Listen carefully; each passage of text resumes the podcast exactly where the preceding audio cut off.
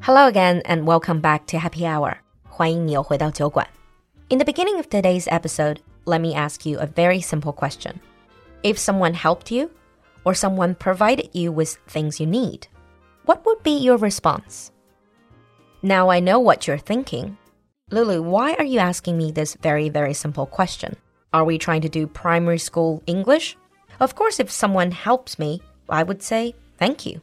Unfortunately, real life is not always like that. Lately, I have noticed that one of the stressors in life for me is that from time to time, you encounter the type of people that just seem to lack the ability to show appreciation or to say thank you. So, in today's episode, instead of expressions for saying thank you, let us take a look at ungrateful people in our lives. 今天的酒馆里，露露就和你一起聊聊生命里 那些不懂感恩的人。To talk about ungrateful, first of all, we need to understand the word gratitude. 中文里说的感激之情，在英文里就是 gratitude. It's quite formal. For example, when you're writing, you can say to show gratitude, to show other people that you feel thankful. If you want to use adjective, 形容词的话, you can use to be grateful. For instance, if you're writing a letter to someone who has helped you, you can say, I'm really grateful for all you have done for me. And if you're trying to ask for help, then you can use, I would be truly grateful if you could help me. See, this is because it hasn't happened yet. I would be truly grateful if you could help me. The opposite of grateful, of course, is ungrateful. 不懂感恩叫做 ungrateful. And let's face it, we all have moments of ungratefulness. It's just human nature. We can get so caught up in our own life and our own problems. 有的时候我们会太沉浸于自己的生活中 that we forget to think about and appreciate the things that others do for us. And this is normal. Ask yourself over the past couple of weeks, were there any situations where you were at least a little ungrateful? Or you just forgot to thank someone for what they've done? And if you can't think of any moment like that, then you're either just a really lovely person, or chances are you're lying to yourself. All different kinds of things can cause ungratefulness. It might be someone's upbringing. 不懂感恩，有的时候是因为从小的家教、家庭环境 upbringing, or things that have happened to them in the past. But some people just have personality types that mean they're more likely to expect more from others and from the world. And these people can't understand why they should have to be thankful for the things that other people do for them. Like I said before, it's quite normal for any one of us to be a little ungrateful once in a while. But some people turns being ungrateful into a habit. So now let's take a look at the signs of a truly ungrateful person. 接下来，我们就来看看在人群中如何识别这些习惯性的不懂感恩的人。The first sign is they are never satisfied. They're never happy with their life, no matter how well things seem to be going. They are never thankful for things they already have, and they seem to have an insatiable appetite. An insatiable appetite，他们的欲望是无止境的，永远都要要的更多，永远都不会让他们满意。Number two, they are bitter. Bitter, the original meaning is 苦, but if you want to use it to describe a person, this means they are filled with negative energy. It doesn't take much for them to get angry. They're always complaining about everything and everyone. In this sense, an ungrateful person, they suck all the energy out of everyone around them. Sign number three, they have a major sense of entitlement. A sense of entitlement. Entitlement is kind of like privilege. If we say someone has a sense of entitlement, it means they feel it's natural that they should have the best things in the world. 其实这个 sense of entitlement 不太好翻译， 有人把它翻译成优越感、特权感，其实更有点像公主病这样。They think everyone and the world should always give them the best things.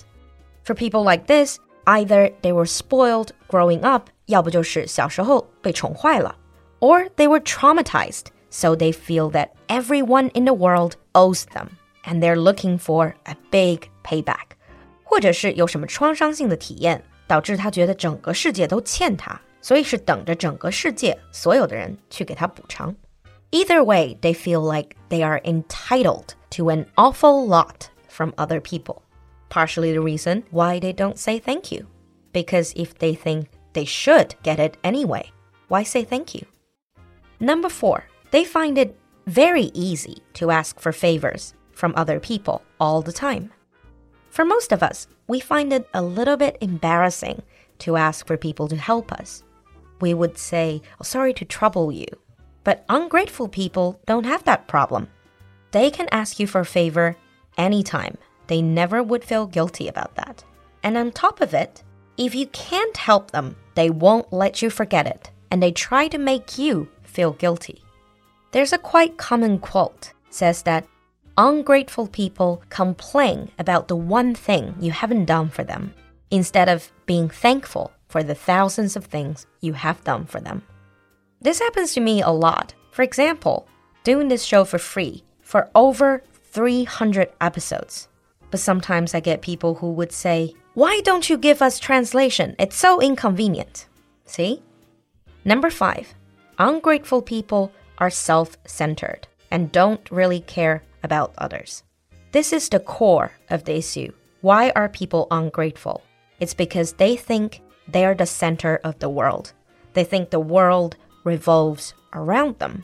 一般不懂感恩的人都是极度自我为中心的人，认为整个世界都是围绕他一个人转的，其实就有点巨婴心理。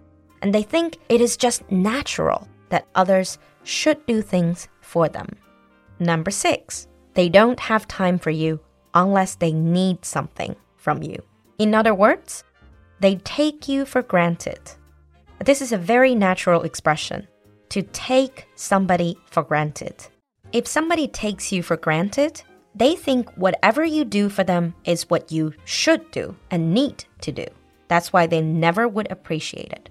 Take somebody for granted. 其实真要翻译起来，就是把人家对你的帮助、善意和照顾当成是应该的。And the last sign for ungrateful people is they play the victim. They often think that you are doing something wrong and you have wronged them. 是你让他们受了委屈. And interestingly, they are not pretending. They truly believe the whole world, including you, is treating them unfairly. If you don't offer them the things they want, immediately, you are the person who makes them miserable. And you have to be responsible in the early days when I was doing this show, someone left messages saying that the background music is too loud, it's disturbing my studies. See, they're the victim. I made their life more difficult.